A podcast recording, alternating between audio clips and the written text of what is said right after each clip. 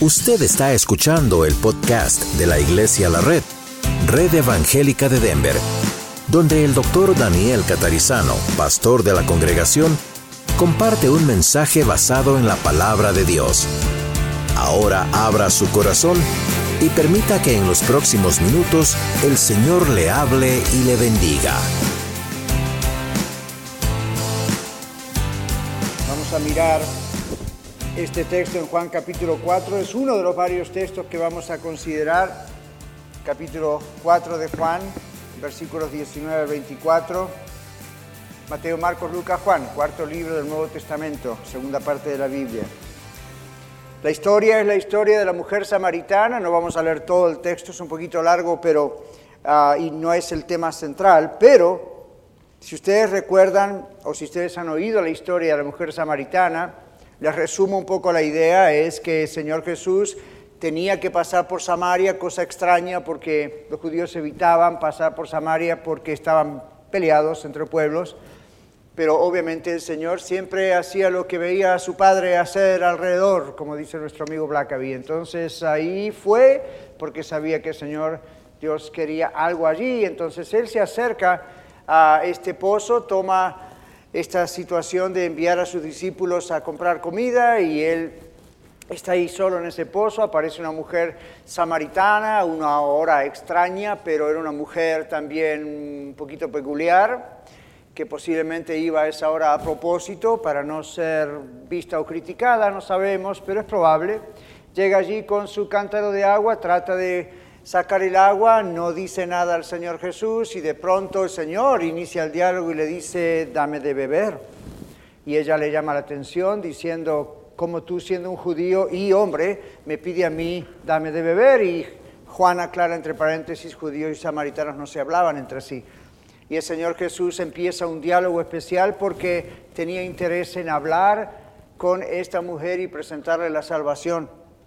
Jesús rompió toda pared, todo prejuicio religioso, judío, samaritano, todo ese tipo de prejuicio también allí racial y empieza a hablarle del Evangelio. Cuando llegamos al versículo 19 en la historia, Jesús ya está en el medio de un diálogo con esta mujer donde Jesús le manifiesta que él conocía la vida de esta mujer, aunque nunca se habían visto antes.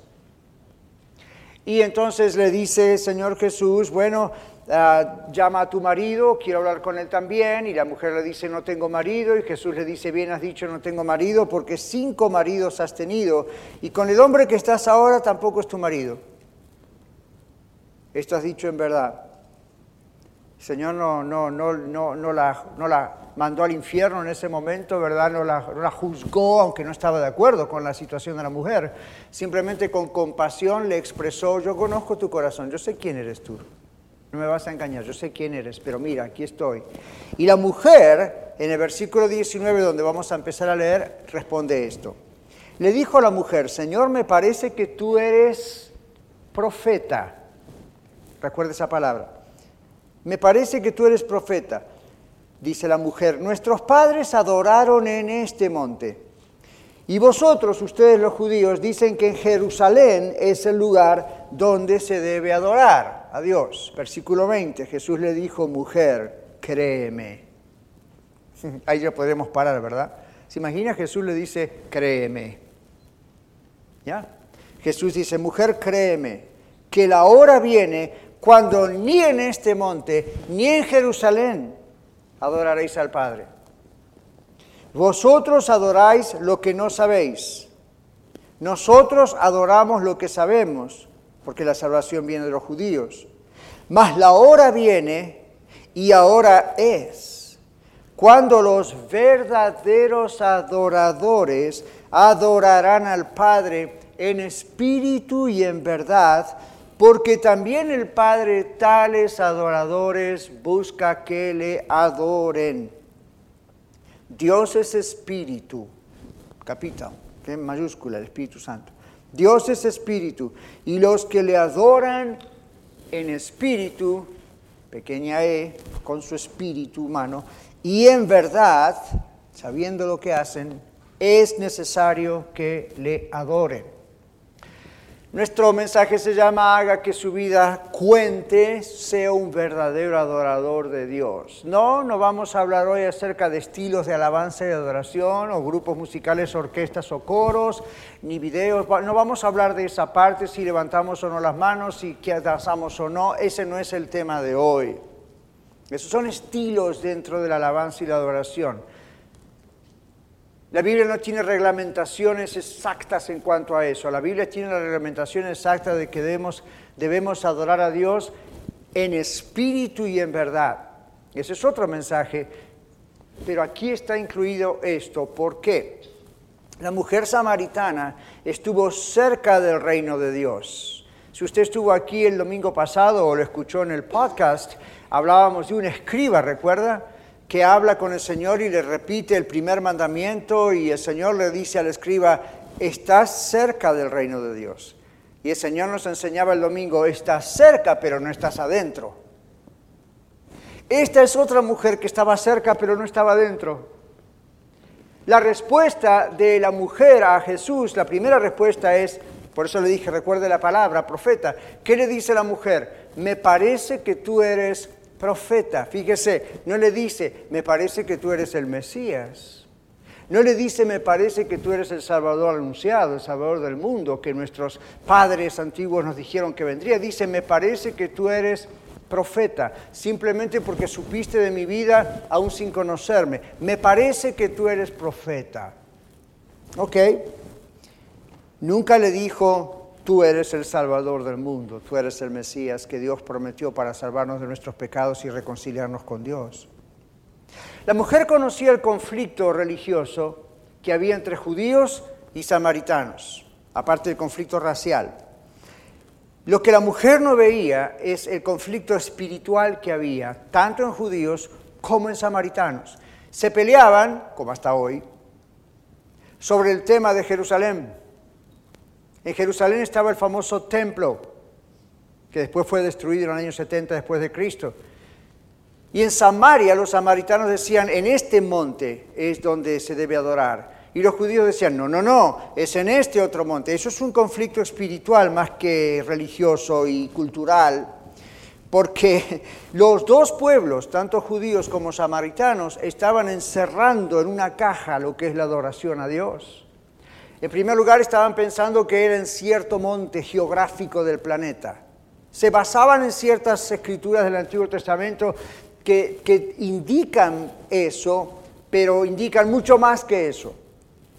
Y estaba el conflicto espiritual porque encerraban a Dios en la idea de que hay que adorarlo en un templo solamente o en una montaña que Él consagró solamente. Y aunque ambas cosas eran verdad, no paraba allí. El Señor en otra escritura dice, Dios no habita en templos hechos de manos de hombres. Entonces usted dirá, pastor, ¿para qué estamos acá? Entonces, si Dios no está en medio nuestro, ¿para qué? No, no, Dios está en medio nuestro. Lo que Dios dice es, no lo encierra en un templo. Él está en su carro, si usted es de Cristo.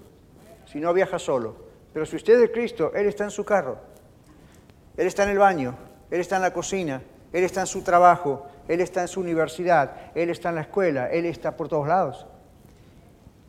Nosotros somos el templo ahora. Los judíos no podían comprender eso.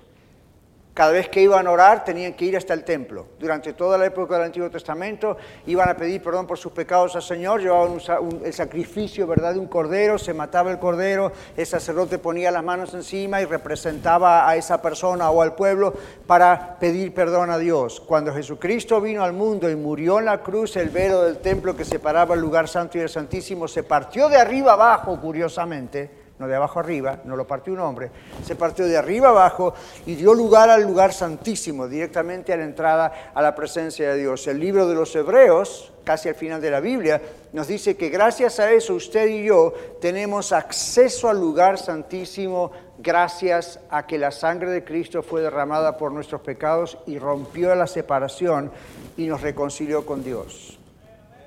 La pregunta es, ¿usted ha entrado alguna vez a ese lugar? Usted no puede entrar si no es salvo. Pero si usted tiene a Cristo en su corazón, así como usted me escuchó orar a mí o al otro hermano antes o en cualquier momento, tenemos acceso en el nombre de Jesús. Por eso decimos en el nombre de Jesús, porque es Él el que nos ha dado el acceso. Bueno, pero la mujer samaritana pensaba, no, es en este monte.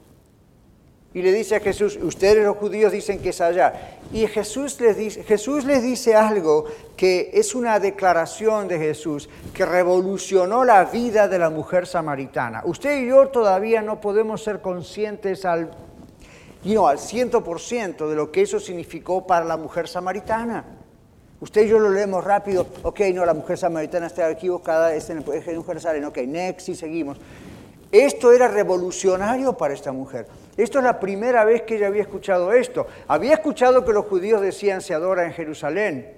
Lo que no había escuchado es que Jesús, el que ella dijo, me parece que eres profeta, se aparece en su vida y le dice, un día, ni acá ni en Jerusalén. Usted y yo no podemos captar eso con la fuerza que lo captó la mujer samaritana. Porque nosotros no tenemos siglos de tradición judía o samaritana, donde nuestros ancestros y nuestros religiosos y nuestros padres y abuelos y tatarabuelos nos dijeron, es así la adoración, X.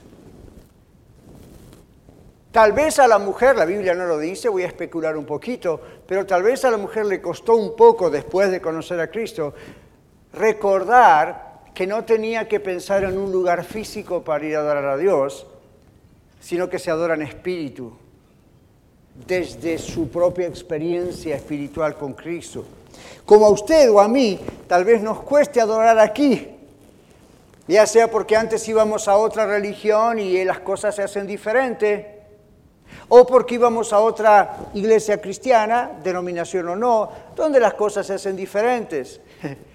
Yo le digo esto, si usted está esta mañana aquí, esta tarde ya aquí, y dice, no, me gusta la predicación, me gusta la familiaridad, me gusta el sentido de familia, me gusta el local, es muy bonito, está todo bien, pero la adoración y la alabanza yo preferiría que hubiese un grupo, o que hubiese un coro, o que hubiese instrumentos como los que hay acá y se tocaran. Ok, fine, pero la, la, verdadera adoración se adora en espíritu y en verdad, no importa lo que se haga externamente. Lo externo es importante, pero no es lo más importante. La mujer samaritana tenía en la cabeza las formas externas de adoración, el lugar.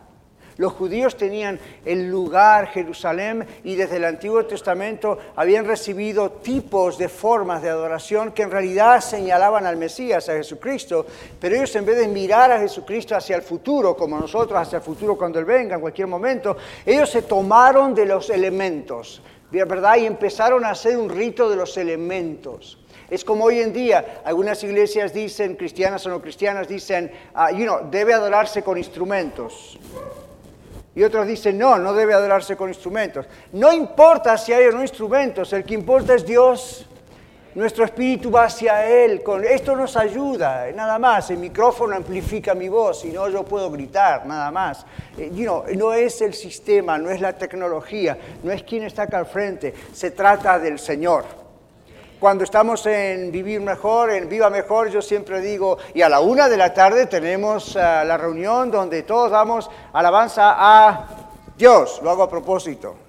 Quiero que la ciudad entera y más allá que escuchan, se les meta en la cabeza, por favor, que la alabanza y la adoración a, Dios, adoración a Dios no son formas, no son solistas, no son grupos, no son instrumentos. Nada malo con eso, excepto cuando la gloria es para uno, ¿verdad?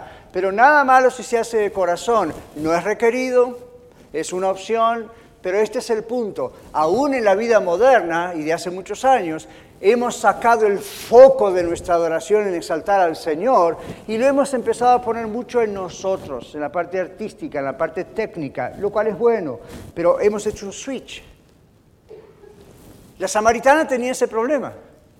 Su religión le decía que se adora a Dios en tal monte y de tal manera. Los judíos tenían su religión que decía se adora en Jerusalén y con esto A, B, C, D y F y lo tenían todo al dedito y al dedillo.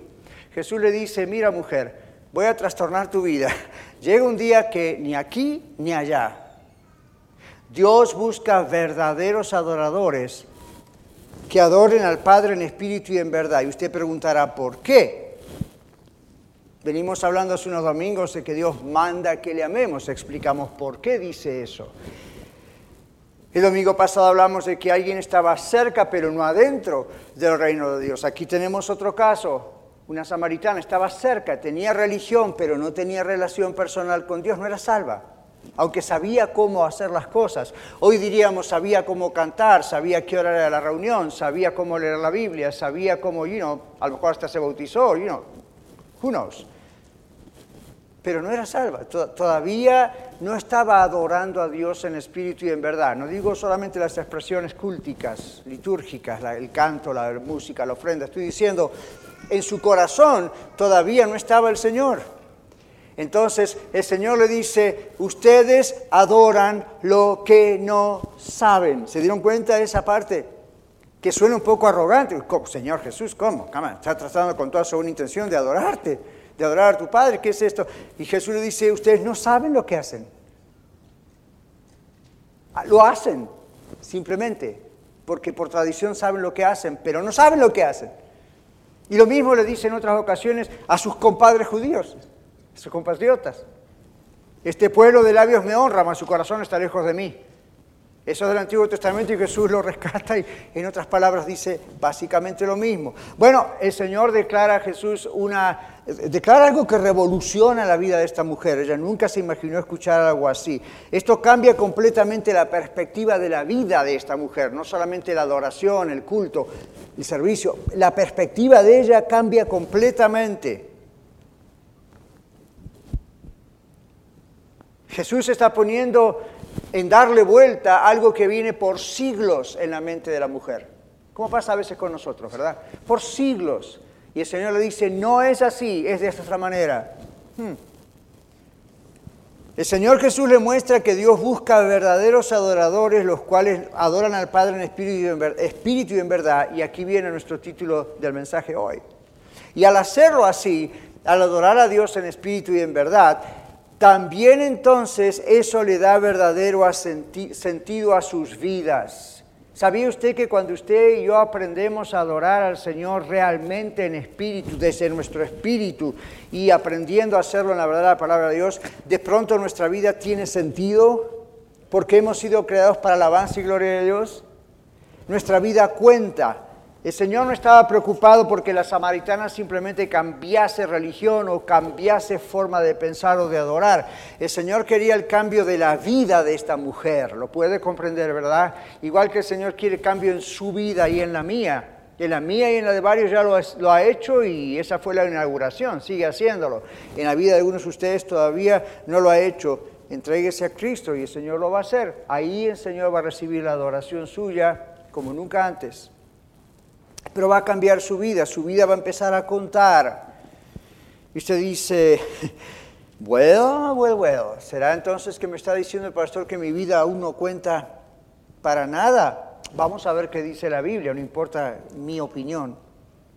El Señor le muestra a la mujer samaritana que su vida hasta ese momento probablemente no era una vida que ella misma valoraba.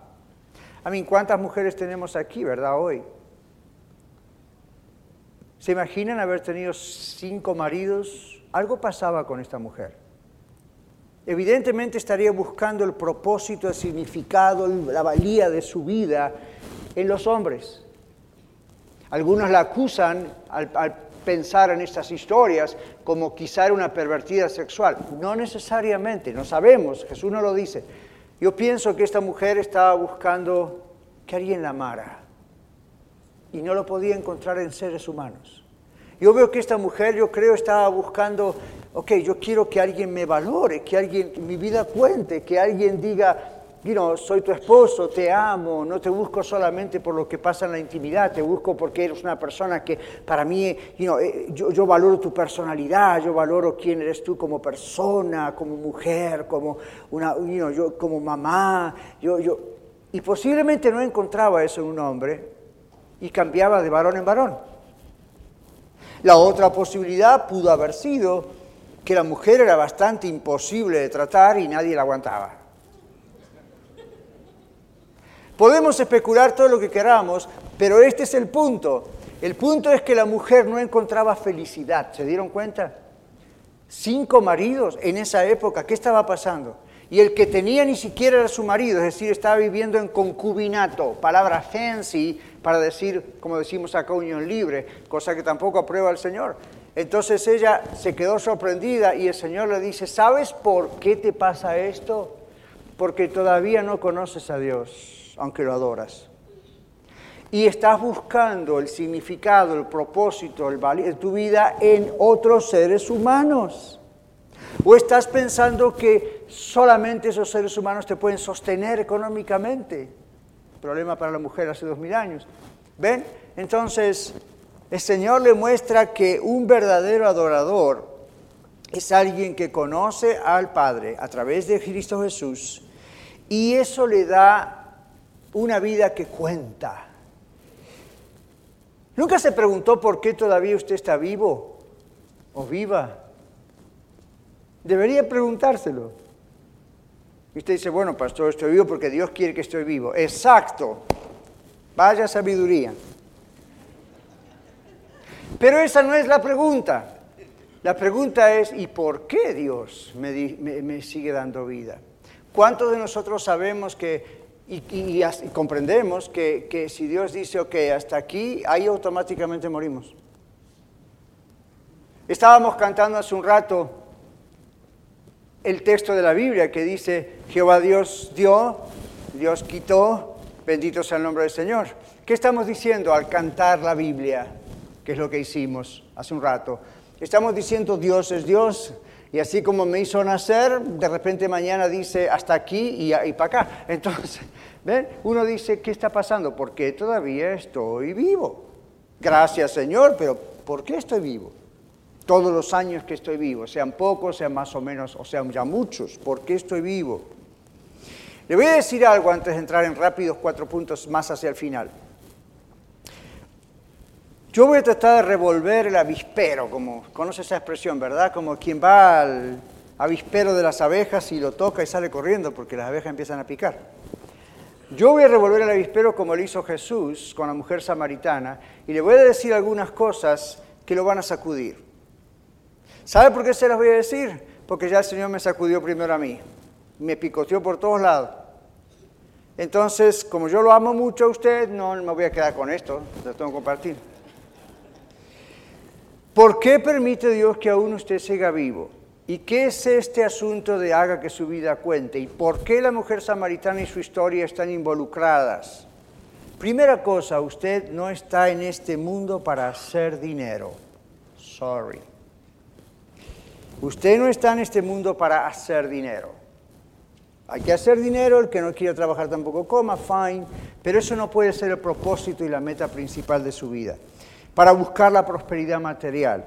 No son maldiciones, pueden llegar a serlo, pero ok, nos vamos allí como las formas de adoración, terminamos adorando las formas de adoración en vez de a Dios, de pronto terminamos adorando las bendiciones de Dios en vez de al dador de las bendiciones. Entonces, eso no le da sentido a la vida. Trae satisfacciones momentáneas, pero no trae satisfacción final. Y cuando llega el momento de la muerte, por más cuenta bancaria y propiedades y carros que usted tenga, eso no lo salva de no morir. Cuando Dios dice hasta aquí, es hasta aquí, sea rico, sea pobre. Para muchos, tal vez para usted, yo no sé, este ha sido el incentivo y la motivación por la cual usted vino a los Estados Unidos. Yo sé que otras veces ha sido por violencia en su país o por problemas políticos, pero hasta donde yo he visto y hablado con miles de personas a través de mi vida aquí en Estados Unidos, la mayoría han venido porque dicen vamos a tratar de vivir mejor financieramente. Fine. Muchos han venido a buscar el sueño americano, the American Dream. No solo de dinero, sino de libertad, de seguridad, de prosperidad. Y quizá eso fue la fuerza mayor que usted le trajo hace un tiempo, hace mucho a este país. Ahora, Dios da la habilidad de hacer riquezas, dice la Biblia. El problema es que no se las da a todos. Dios le da a algunos, que no nos dice quiénes son, la habilidad de hacer riquezas. Pero cuando Él lo hace es para usarlo para su gloria y para la extensión del reino de Dios. Las personas no se place en lo que tiene, pero la persona que realmente lo hace porque Dios le dio esa habilidad, se goza en eso, no adora eso, simplemente usa eso, las riquezas para el Señor. Ahora, estos son un grupo menor de personas, ¿ok? Usted dice, yo quiero estar en este grupo. ¿Por qué? Esa es la pregunta. ¿Por qué? Simplemente es porque lo hermoso y bueno y grande que quiere tener o usted dice, yo quiero estar en ese grupo porque no me voy a cansar de sembrar para el reino de Dios. Ah, ok. Las cosas son diferentes. Entonces, Dios le da a algunos esa habilidad, pero no a todos. En la parábola del sembrador, que vimos no hace mucho también en algunos lugares, está la semilla, la palabra de Dios que cayó ¿dónde? Entre espinos. Y la Biblia dice, Jesús dice, los espinos la ahogaron. Brotó la palabra, hizo fruto, pero, la ahogaron. Y Jesús mismo explica, ese es el afán de las riquezas. Sí, me gusta Dios, sí, qué bueno que murió por mí, sí, qué bueno, yo quiero ser perdonada, perdonado, yo quiero el cielo, no quiero el castigo eterno del infierno, pero y no, me interesa mucho todo lo de acá. Entonces, con el tiempo, finalmente esas personas que conocieron la palabra, que aceptaron a Jesús, de repente se apartan, se van y el Dios empieza a ser la riqueza. Por eso la Biblia dice, no puedes servir a dos señores porque aborrecerás a uno y amarás al otro, y etcétera. O dice, no puedes servir a Dios y a Mamón. La palabra que usa para riqueza. Entonces, ¿es pecado ser rico? No, especialmente si Dios nos da la habilidad para hacerlo y el objetivo es el que tiene que ser. Entonces, pero muchos han venido con la idea de acá me voy a hacer la América, como decían los abuelos, ¿no es cierto? En algunos casos. Es el gran sueño americano. Yo quiero decirles esto, el gran sueño americano es lo que ahora, en el año 2019, cada vez más vemos que es la maldición americana para muchas personas. No es algo que el país ha hecho como maldición, sino que muchos se han ido para ese lado y es todo lo que ven y van perdiendo sus vidas y su vida no cuenta para nadie más que para ellos. Dios nos ha creado para Él. Nuestra vida tiene que de alguna forma contar para Él. Y lamentablemente, déjeme decirle que hay grupos religiosos, parientes nuestros, que se aprovechan de usted incentivando ese deseo que todos tenemos que no es malo de querer estar mejor, pero el otro deseo, que ya es la ambición desmedida, hay grupos religiosos que incentivan eso de alguna forma, prometiéndole que si usted tiene fe y siembra en esos grupos, Dios le va a dar para lo que usted vino. Bueno, ese no es el Evangelio. Dios da y Dios quita. ¿Usted está dispuesto? Usted dice, no, no, no. Dios da. Lo quitan, la Biblia dice, Dios da, Dios quita, bendito sea el nombre del Señor. La Biblia dice que usted vive para hacer que su vida cuente para Dios. Por eso usted está aquí todavía. Y la única manera de hacer que su vida cuente para Dios, que esto ocurra, es que usted sea un verdadero adorador, una verdadera adoradora de Dios. Pregúntese esto. Si el Señor lo llama a su presencia ahora o cuando eso ocurra, ¿Qué es lo que usted le va a entregar a Él cuando usted esté en gloria? Porque Dios dice que hay un juicio. Realmente hay dos juicios. Viene el juicio final, dice la Biblia, que eso es para todos los seres humanos. Y usted dice, para mí también, pastor, no. No tenga miedo, si usted ha recibido a Jesucristo como Salvador de su vida y le sigue a Cristo, Cristo ha pagado ese juicio por usted. Así que usted va a estar ahí, pero está salvo, si realmente es de Cristo. Si creyó que era de Cristo, sorry, no va a ocurrir. Pero si es de Cristo, usted está salvo. Luego hay otro juicio, y ese juicio es para todos nosotros, aún como creyentes, donde vamos a traerle a Dios lo que hemos hecho mientras estuvimos en este mundo. Así como lo escuchó, está en la Biblia, donde Dios va a premiar de acuerdo a lo que hemos hecho en este mundo. Y usted dice, bueno, pastor, yo lo único que quiero es estar a salvo. No me importa si Dios no me da ningún premio. No me importa si... Wait a minute, acá tenemos dos problemas. Primero, cuando esté allá le va a importar. No va a pensar como piensa acá con esa especulación. Le va a importar. Número dos, eso no se hace para que usted tenga más perlitas en su corona o como quiera que sean los premios. Eso se hace porque usted ha demostrado que es un verdadero hijo e hija de Dios y le ama y va a hacer todo hasta lo imposible que Dios le haga hacer aquí en la tierra para que cuando llegue allá, como aquellos 24 ancianos, usted se quite su corona y la ponga a los pies del rey. ¿Qué es lo que le va a entregar usted al Señor? ¿Su cuenta bancaria? ¿Su colección de libros o videos? ¿Sus autos? ¿Sus casas? La Biblia dice, háganse tesoros en el cielo donde ni la polilla ni el orín corrompen, donde ladrones no minan ni hurtan, usted no va a perder lo que Dios le va a dar allá en el cielo. ¿Por qué dice, donde está vuestro tesoro, ahí está vuestro corazón? Si su tesoro es el trabajo, todo lo que usted piensa es el trabajo. Si su tesoro es su matrimonio, todo lo que usted piensa es su matrimonio. Si su tesoro es you sus hijos, todo lo que usted piensa es sus hijos. Y comete, y comete el grave error, consejería pastoral y clínica para el lado, de poner a sus hijos antes que su cónyuge.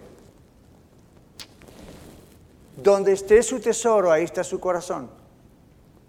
Recuerde que el domingo pasado el Señor nos dijo eso también. La lealtad del corazón de una persona es hacia un lado. No puede usted, ni tiene energía mental, si lo quiere ver así, para ser leal a más de una cosa totalmente leal.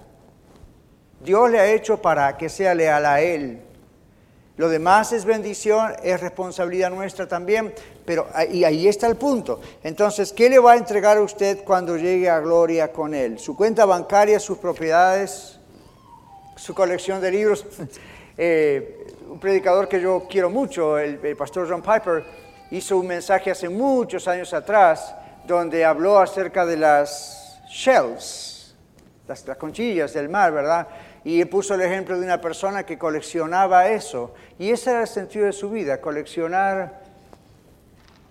Y Piper dice, cuando llegue, si llega al cielo, cuando llega, ¿qué va a hacer? Señor, aquí está mi colección de shells. Es ridículo. Entonces, cuando yo vaya al cielo, yo no le quiero decir al Señor, aquí está mi colección de cientos de libros de teología.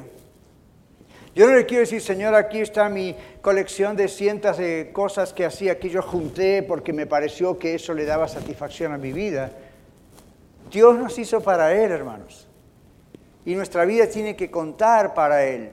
Y la única forma de lograrlo es siendo un verdadero adorador de Dios.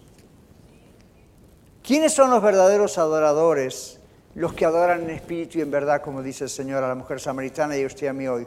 Son hombres, mujeres y jóvenes que conocemos a Cristo y que somos amantes de Dios y que no podemos vivir sin buscar el rostro de Dios cada día. Salmo 27, 8 y 9 dice, mi corazón ha dicho de ti, buscad mi rostro, tu rostro buscaré, oh Jehová, no escondas tu rostro de mí, no apartes con ira a tu siervo, mi ayuda ha sido, no me dejes ni me desampares, Dios de mi salvación. ¿Por qué? No puedo vivir sin ti, esa es la idea. Y usted dice, oh, eso es demasiada pasión, pastor, eso es ser religioso fanático. No, cuando uno es fanático, es fanático como de un partido de los Broncos o un partido de soccer, un equipo. Y bueno, uno a lo mejor se llega a ese fanatismo. Cuando estamos hablando de Dios, estamos hablando de una pasión y de un amor que Él la da cuando nos entregamos a Él. Y no es fanatismo. La intimidad con Dios es indispensable. La intimidad con Dios es la clave para la vida que cuenta para Dios. Ahí en esa intimidad con Dios, Dios le muestra a usted cómo hacer las cosas. Dios le da a usted a mí sabiduría para resolver problemas. Dios le dice a usted qué es bueno y qué es malo. Ese es el tiempo de arrepentimiento, es el tiempo de, de donde Dios moldea. Y eso yo no lo cambio por nada del mundo. La intimidad con Dios se trasluce, se deja ver. Ahora sí en la adoración en público, cuando estamos aquí juntos como iglesia, como congregación. Una persona enamorada no puede evitar hablar de su amor, ¿se dieron cuenta? No pueden. Cuando uno se enamora de alguien o cuando un bebé nace en casa y todo es gira alrededor de esa persona. El cantar de los cantares en el Antiguo Testamento tiene un texto en el capítulo 8, versículos 6 y 7, y la Biblia dice esto, ponme como un sello sobre tu corazón, como una marca sobre tu brazo, porque fuerte es como la muerte el amor. Mire aquí el enamorado lo que dice. duros como el Seol los celos, sus brasas, las brasas del amor, brasas de fuego, fuerte llama. Las muchas aguas no podrán apagar el amor, ni lo ahogarán los ríos. Usted dice, wow, estaba inspirado este varón. Por supuesto, estaba locamente enamorado. Las muchas aguas no podrán apagar el amor, ni lo ahogarán los ríos. Y luego dice, si diese el hombre todos los bienes de su casa por este amor, de cierto lo menospreciarían, se burlarían de él. ¿Qué está queriendo decir, entre otras cosas? Se burlarían los que no entienden que este hombre haría cualquier cosa por ese amor. Y si tuviera que vender toda su casa por ese amor, lo hace. Tipo novela de televisión, ¿verdad? Bajaré la luna, te daré las estrellas y, esas, esas tonterías que se dicen, pero es que uno se pone tonto cuando está enamorado. Y hay personas en la historia que han hecho cosas increíbles por el amor hacia otra persona. Han vendido sus casas, sus propiedades, han viajado por el Atlántico dos, tres meses en barcos precarios. A mí hay historias increíbles de, de, romance, de amor. Y uno dice, ¿cómo es posible? Cuando una persona está enamorada, hace cualquier cosa. Cuando una persona está enamorada de Cristo, Él es el único que vale. Que después Él nos da amor mejor por nuestra esposa, esposo, hijos. Ya, fine, fine, fine. Pero sin Él Usted no sabe lo que es amar. Pero yo quiero mucho a mi esposa y a mi esposa. Ya, un poquito así, comparación lo que podría ser así, si tuviera Cristo. La intimidad con Dios es indispensable. Cuando uno ama, aún públicamente, con la iglesia, uno expresa. No estamos hablando de hacer un show para que alguien mire y diga, wow, mira este, qué adorador que es, cómo ama a Dios. No, pero estamos como familia y se refleja en el momento de alabanza y de adoración, qué ha pasado todos los días en la semana en nuestra intimidad con Dios. Así como, you know, uh, you know, Iván y Verónica tuvieron un bebé hace poco y entonces ahí orgullosamente vienen con su bebé y ¿qué hacemos todos? Vamos al bebé. Si el bebé pudiera hablar, dijera, déjeme tranquilo, quiero dormir, pero uno va y lo abre, ¿verdad? ¡Ay, qué lindo el bebé! Y ahí está y se pone tonto con el bebé, hasta empieza a hablar cosas incoherentes, ¿verdad? No hace usted eso con los babies. Y ellos están ahí, miren el bebé, ese es, eso es adoración, no al bebé. analógicamente eso es lo que pasa con Cristo. Cuando nos juntamos y alabamos juntos al Señor y usamos la inspiración que Dios dio a estos poetas y estos músicos para cantar, ¿saben lo que es eso? Es como cuando estamos acá y decimos, vamos a usar esas palabras para decir, ¿Verdad? Oh, que Dios es increíble lo que ha hecho esta semana, qué maravilla, hoy como lo amo, cada vez es mejor. Y en los cantos y en la alabanza y en los aplausos, eso es lo que estamos haciendo con Dios.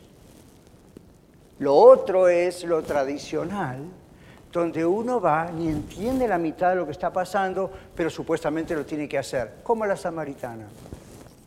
Bueno, cuando hay intimidad y cuando hay amor por Cristo, aún se ve en público porque uno dice, estamos enamorados de la misma persona. Y es maravilloso. Y si no tuviéramos estos cantos o estos instrumentos, haríamos como hizo la iglesia primitiva, que espontáneamente de repente cantaban cosas. Y está bien. Cuando se produce el nuevo nacimiento, cuando uno realmente se convirtió a Cristo Jesús, se produce un cambio de dirección que lleva a amar a Cristo por sobre todo y por sobre todos. Sin esto no ha habido un nuevo nacimiento. Aunque hayan habido decisiones en el altar, bautismos, liderazgo, posiciones, nada ni nadie satisface más que Cristo para la persona que realmente ha nacido de nuevo. Alguien me dijo hace unos meses atrás, lo que pasa, pastor, es que usted tiene un llamado y tiene pasión por el Señor. Y yo lo miré como diciéndole, usted no, no debe tener el mismo llamado, pero no tiene pasión por Cristo. Lo que me está diciendo es que yo soy un fanático, o lo que me está diciendo es que este es mi trabajo, o lo que me está diciendo es que yo soy más grande, mejor que usted y por eso Dios me escogió, pero usted no, no, no, no, no se confunda. Todos tenemos que tener pasión por Cristo. Si no hay pasión por Cristo, encima todo lo demás nos va mal porque lo ponemos a Él en primer lugar y, Dios dice, Él es celoso. No es celoso como usted y yo a veces somos celosos, es celoso porque Él dice, yo los he creado para mí, yo los quiero para mí, a mí no me los va a robar nadie. Y cuando ellos se dejan robar por otros, dice Dios, yo voy a intervenir. Yo los amo, yo entregué a mi hijo para morir por ellos. No puede ser que se vayan con los ídolos. No puede ser que se vayan con con el ídolo de, los medios digitales. O no, en vez de usarlos bien, ¿ve? Entonces, obviamente Dios ama. Duros son como el Señor los celos. Dios no cela como usted y como yo.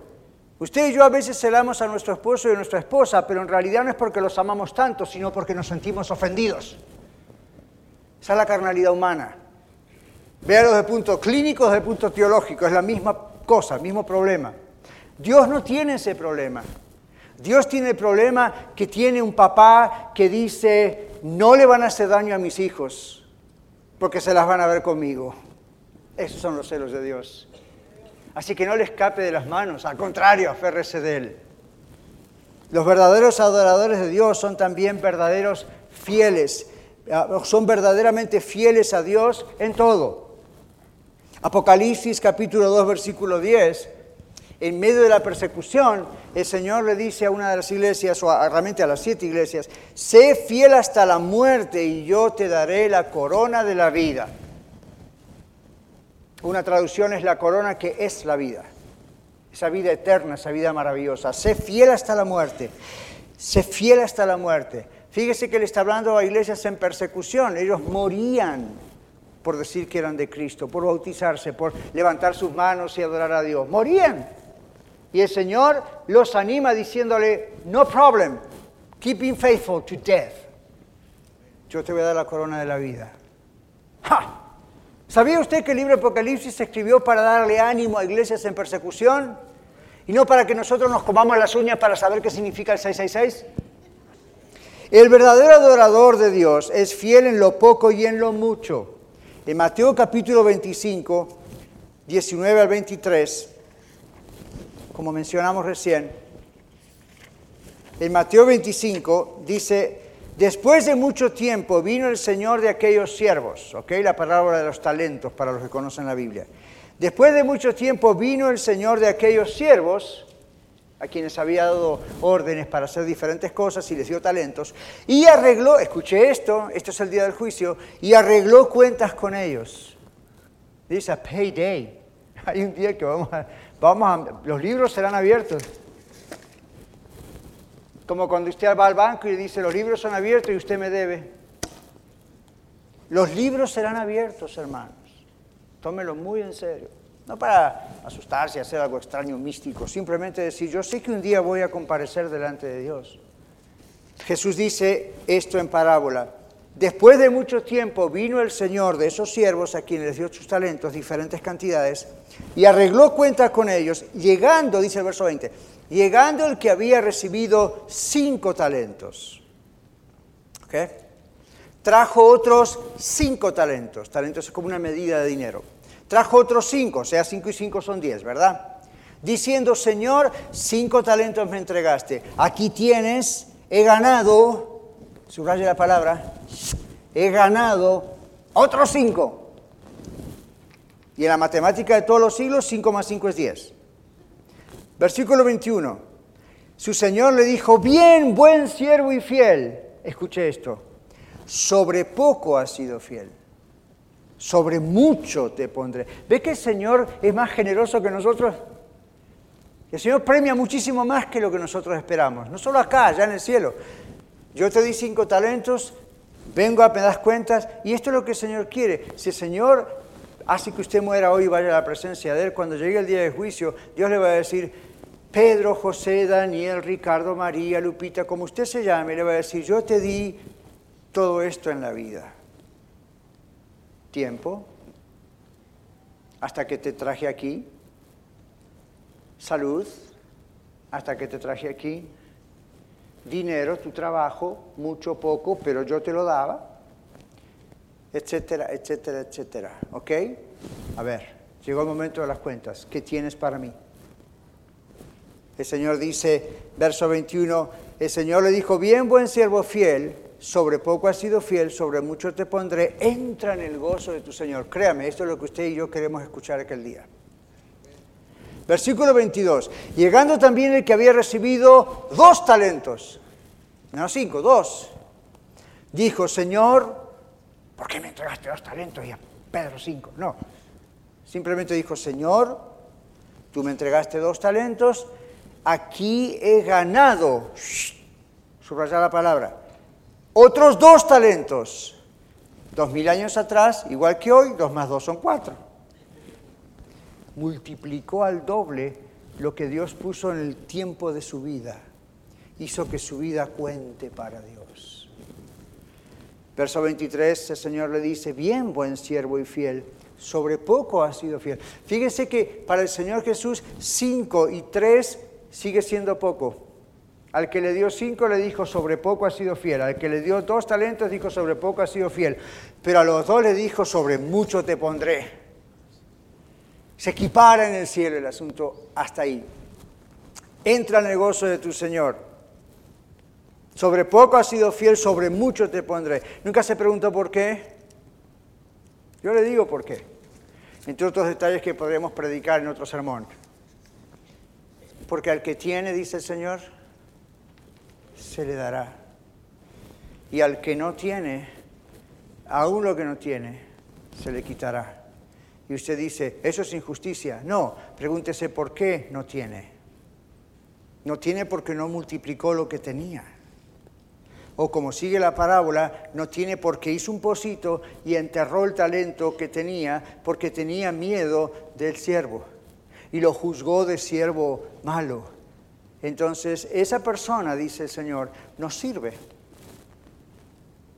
Se está a sí misma cavando la fosa, escuchó esa expresión, ¿verdad? está cavando el pozo ella misma, él mismo. Entonces, ¿qué le va a dar al Señor si la persona no ha invertido nada? Mire si usted mañana va a you know, Chase Manhattan Bank o a American o cual sea el banco suyo. Y usted va y dice, quiero invertir. ¿Qué le va a decir el empleado? Cuánto tiene para invertir. Ah, no, no, no, yo no voy a dar nada, pero quiero invertir. ¿Sí? ¿Cuánto quiere ganar? Y bueno, me gustaría para dejarle a mis hijos y para yo vivir bien, por lo menos ganar, don't know, ¿qué tal un millón de dólares? Ah, ok, ya, ya puedo ver los ojos del manager del banco abriéndose. Wow, esto nos conviene a nosotros también. Ok, ¿con cuánto cuenta hoy? Oh, no, yo no quiero poner nada, simplemente yo quiero invertir. ¿Usted se da cuenta que aún entre, entre los humanos la única forma de invertir es poner algo? Cuando estemos con el Señor, no vamos a cosechar todos lo mismo, vamos a cosechar lo que sembramos en la tierra mientras estamos vivos. El Señor dijo, ¿dónde está nuestro tesoro? Ahí está nuestro corazón. El que siembra escasamente, escasamente segará. ¿Cuándo? Allá. Aparte aquí también. El que siembra generosamente, muchas personas tienen envidia de otras personas cristianas y dicen, ¿cómo los bendice Dios? Se compró una mejor casa, tiene un, carro más lindo, nunca le falta trabajo. No, hombre, ni aseguranza tiene y nunca se enferma. ¿Qué le pasa a este? ¿Nunca se preguntó que tal vez sea un sembrador generoso y por eso Dios generosamente está haciendo su trabajo?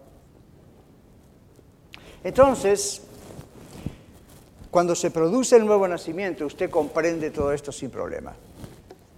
Para usted es, como dice el texto, tenemos la mente de Cristo. ¿Nunca se preguntó qué significa eso? Mire, yo mismo lo estaba meditando mientras me lavaba las manos. Mire, Dios en cualquier momento habla. La mente de Cristo. ¿Qué significa que tenemos la mente de Cristo? ¿Que las neuronas fueron trasladadas a nuestro cerebro de Cristo? No, significa pensamos como Cristo. Y enseguida me viene otro texto de la Biblia que dice, el hombre o la mujer espiritual, que tiene a Cristo en su corazón, puede comprender las cosas del Espíritu. Los otros, para ellos son locura. No las pueden discernir. ¿Por qué? Porque dice la Biblia, no se pueden discernir. Usted está escuchando hoy en el podcast o aquí en la reunión, usted puede escuchar todo esto y le puede parecer una locura. Si usted no conoce a Cristo, comprendo que le parezca una locura. Porque todavía no tiene ese discernimiento que Dios da paulatinamente a las personas que tenemos a Cristo. Yo tampoco antes entendía muchas cosas. Entonces hoy en día uno dice, ajá, tengo la mente de Cristo, puedo interpretar lo que es del Espíritu de Dios, lo que es de la palabra de Dios. No estoy diciendo, tengo una hermenéutica, una teología bien afilada. Estoy diciendo, puedo captar que aún lo que no entiendo es verdad porque es de Dios. Y como Dios está dentro mío, da testimonio a mi espíritu lo que está pasando. Entonces, la mujer samaritana no tenía este asunto. ¿Recuerdan el principio del mensaje? La mujer samaritana decía, se trata de adorar en este monte. Para ella eso era todo. La mujer samaritana de hoy, si fuera hispana, ¿saben qué diría? Se trata de seguir con la religión de mis padres, porque no sé otra cosa.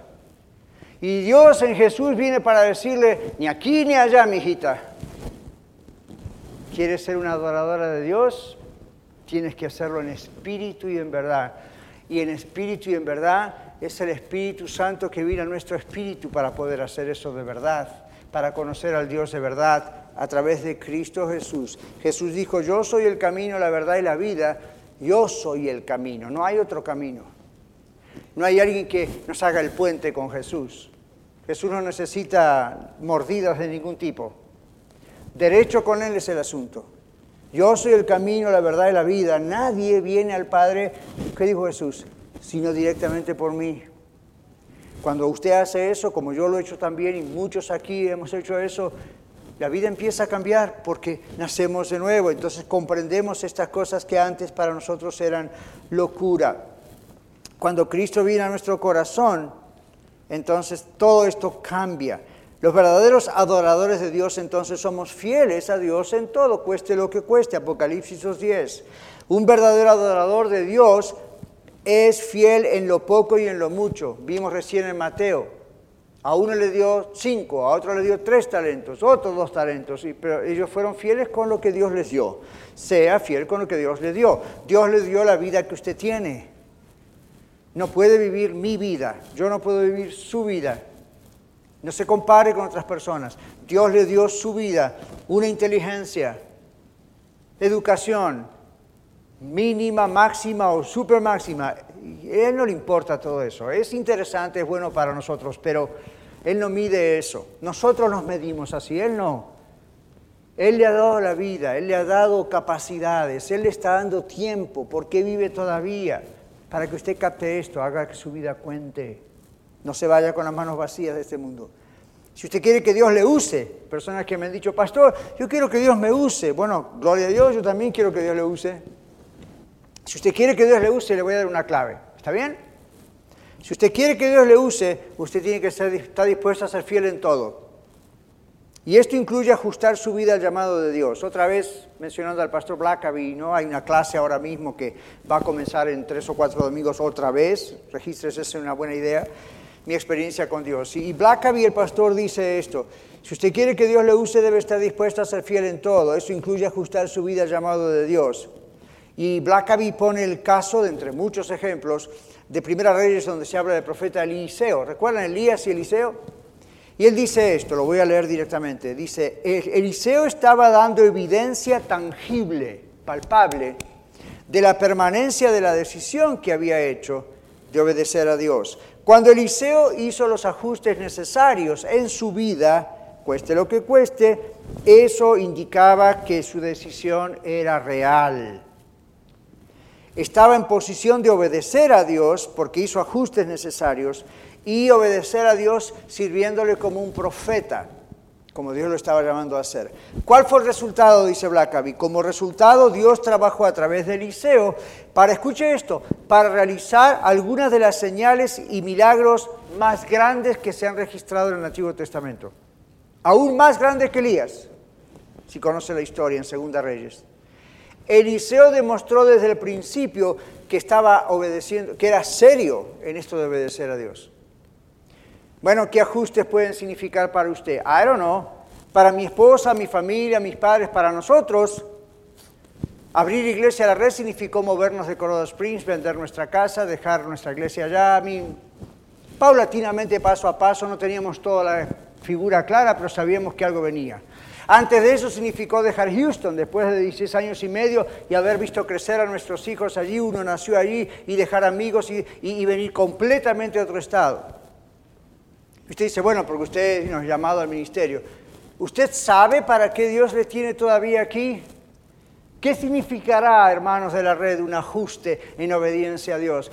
¿Qué tal si el día de mañana Dios nos dice, quiero que abra una iglesia en X lugar y alguno de ustedes tiene que salir de aquí para ir a esa iglesia? Y usted dice, gloria a Dios, voy a servir al Señor de esa manera. Sí, pero ¿qué tal si de repente está muy lejos? ¿Qué tal si de pronto usted dice, voy a tener que sacrificar horas de trabajo? ¿Qué tal? ¿Qué tal? Yo no solamente tuve que venir de Colorado Springs, no solamente tuve que venir a Denver a hacer esto, con el tiempo pasó otra cosa.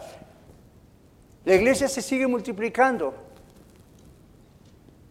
Y Dios me hizo tomar una decisión inclusive con relación a mi posición en Radio Luz. Y no es fácil, pero yo le había dicho al Señor, donde quieras, yo soy tuyo. Y cuando uno dice donde quiera yo soy tuyo, abróchese los cinturones.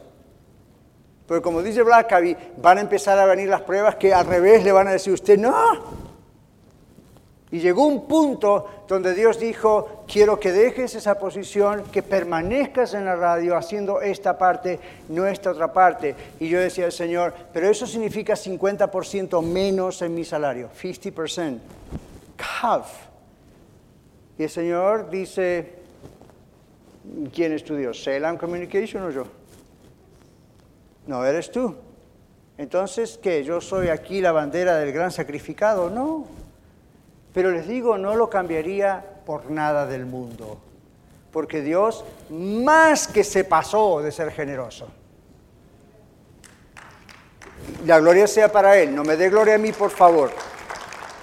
Simplemente le estoy dando un testimonio, como decía Pablo, ¿verdad? ¿Verdad? Pablo decía, sean seguidores de mí como yo de Cristo. Entonces la única forma es que ustedes sepan lo que hace el Señor conmigo. Como yo quiero saber lo que el Señor hace con usted. Mañana el Señor dice, abran una iglesia de la reina X ciudad alrededor de Denver. Y usted va a decir, pero el santuario de Aurora es más bonito. Fine. O usted va a decir, no, me gusta porque hay más gente. Fine, usted tiene toda la libertad de quedarse acá. Pero ¿qué tal si Dios le llama para ser unos líderes allá? ¿Qué va a hacer? Y va a lo desconocido y va a comenzar otra vez de cero con gente nueva y no hay toda la estructura y maestros y cosas, y, ¿verdad? Así pasó cuando fuimos al norte, todo muy bonito, pero hay que empezar otro norte. Entonces, ese es solamente un ejemplo para decir cuando nosotros adoramos realmente a Dios en nuestra vida, no solo culturalmente, vamos a estar dispuestos como Elías a hacer lo que, Eliseo, a hacer lo que Dios quiera, donde quiera, cuando quiera. Tal vez a algunos de ustedes Dios les diga, vas a volver a México. Silencio en la sala. Pero a más de una persona a través de los años, y son muchos ya que esto más, más aquí que en mi país, yo les he dicho cuando han batallado con algunas cosas migratorias, yo les he dicho, bueno, Dios tiene poder y lo vemos vez tras vez tras vez si no venga los jueves a la oración. Y siempre hay testimonios de la mano de Dios, inclusive con el tema migratorio. Pero a otros Dios no los quiere acá. Dios los ha traído acá para que conozcan a Cristo, para que se conviertan de sus pecados y sean salvos. Dios los ha traído acá para que a lo mejor hasta estén en esta iglesia y reciban instrucción y, mañana Dios los puede decir, ahora quiero que vayas allá, por eso no solucioné tu problema migratorio, porque si te lo soluciono no te vas nunca. Eh, no estoy profetizándole que usted es el caso, pero creo que estoy profetizando. Puede ocurrir que algunos de ustedes vayan hasta todo lo legal que tengan que hacer, pero si ustedes ven que no sale la cuestión, puede ser que en algún momento Dios diga, yo quiero que como aquello, que aquel hombre que me quiso seguir, ¿recuerdan? Y yo le dije, vete a tu tierra y a tu parentela y cuéntales a todos tus familiares lo que Dios ha hecho contigo. Y usted dice, bueno, lo hago vía Skype, lo hago vía, ok, fine, pero en algún caso de ustedes podría ocurrir Ahora, no se vayan a casa pensando hoy, el pastor nos habló a nosotros. Simplemente váyase a casa pensando, Señor, seré yo. Y dígale esto al Señor porque esto es liberador para su espíritu, su mente y sus emociones. Dígale, si usted ama al Señor, Señor, yo estoy dispuesto a quedarme acá, o estoy dispuesto a irme, o estoy dispuesto, si usted me manda a, a Tokio, Japón, fine with me. Si usted no está dispuesto a eso, no está dispuesto. Pero si usted está dispuesto a eso, aun si Dios le dejara aquí hasta el último día de su vida en los Estados Unidos, su vida va a ser diferente. porque usted le ha probado a Dios que usted puede ser fiel no solo hasta la muerte, sino antes, en cualquier cosa. Cualquier cosa. Vamos a ir concluyendo diciendo esto rápidamente. Los verdaderos adoradores de Dios son hombres, mujeres y jóvenes, honestos, sinceros, puros e irreprensibles. Es una demostración de la actividad del Espíritu Santo en la vida. Gálatas 5:22 nos habla del fruto, de la evidencia. Puede reemplazar esa palabra si quiere, la evidencia de que el Espíritu Santo está en nuestra vida. ¿Qué dice? Amor, gozo, paz, paciencia, benignidad, bondad, mansedumbre, templanza, fe. Son nueve partes de ese fruto. Usted dice, pastor, yo no tengo la mitad de eso. Si usted no tiene eso, usted no es de Cristo, no es salvo. Usted lo tiene, pero recuerde que esas evidencias se van haciendo cada vez más grandes conforme usted está más en relación íntima con el Señor y su vida empieza a contar. Así que no todo está perdido. Por último, los verdaderos adoradores son hombres, mujeres y jóvenes de fe en Dios, conocen a Cristo Escuche esto, que no ponen su fe en la fe, ponen su fe en Dios. Se lo repito, no ponen su fe en la fe misma, sino ponen su fe en Dios. Todo otro mensaje, pero esta es la idea, la falsa enseñanza. Hemos recibido una falsa enseñanza muchas veces, hermanos, con relación a tener fe. Claro que tenemos que tener fe. La Biblia habla de tener fe, como un grano de mostaza y tantas cosas. Pero no podemos tener fe como si, si la fe fuese una fórmula que lo logra todo. ¿Se dio cuenta? Si nosotros usamos la fe como una fórmula que, lo, que lo logra todo, cuando una hermana de la iglesia como Andy se va con el Señor después de tanto tiempo orar por ella para que Dios la sane, su fe empieza a temblar. Y usted empieza a acusarse a usted misma o a usted mismo o a mí o a otros. Si hubiésemos tenido más fe, Dios nos hubiese llevado a Andy. ¿Qué tal de que si era la hora para que Dios se llevase a Andy? Y en ese caso Él decidió eso. Pero ¿por qué a veces tenemos ese tumulto, esa cosa extraña y esa aflicción en la mente? Porque nos enseñaron mal, no bíblico, que tener fe es como una fórmula que lo va a lograr todo. Si usted tiene fe, todo no hay porque como la Biblia dice, sin fe es imposible agradar a Dios, como la Biblia dice, para, el que cree todo es posible, entonces uno lo toma como fórmula, pero eso no es lo que la Biblia dice. La Biblia dice, sin fe es imposible agradar a Dios, pero se trata de la fe en Dios, dice ese texto, no en la fe. No tenga fe en la fe, ¿está claro? Es fe en Dios no en una fórmula llamada fe. No podemos hacer una religión, un culto o un acto de adoración de la fe estamos adorando a Dios. La fe no puede trabajar separada de la soberanía de Dios. La fe nunca puede trabajar separada de la voluntad de Dios. Vez tras vez el Señor nos enseña y el mismo Señor Jesús dijo, hágase mi voluntad, no, hágase tu voluntad y no la mía. La, fe no, no, no es una fórmula, ¿ok? Tengamos cuidado con eso, porque eso nos estorba en el camino de hacer que nuestra vida cuente. Usamos eso como una fórmula y cuando la cosa no falla, decimos, a alguien tenemos que encontrar un chivo expiatorio, como decían por ahí, a alguien le tenemos que cargar nuestro pecado. No, tome la responsabilidad y diga, yo malinterpreté la fe porque me la enseñaron mal. Bueno, repasemos. ¿Quiénes son los verdaderos adoradores de Dios que realmente hacen que su vida cuente para Dios ahora y en la eternidad? Son hombres y mujeres jóvenes, amantes, de Dios que no pueden vivir sin estar a solas con Él. Dos, son hombres y mujeres jóvenes y jóvenes verdaderamente fieles a Dios en todo. Eso es muy liberador.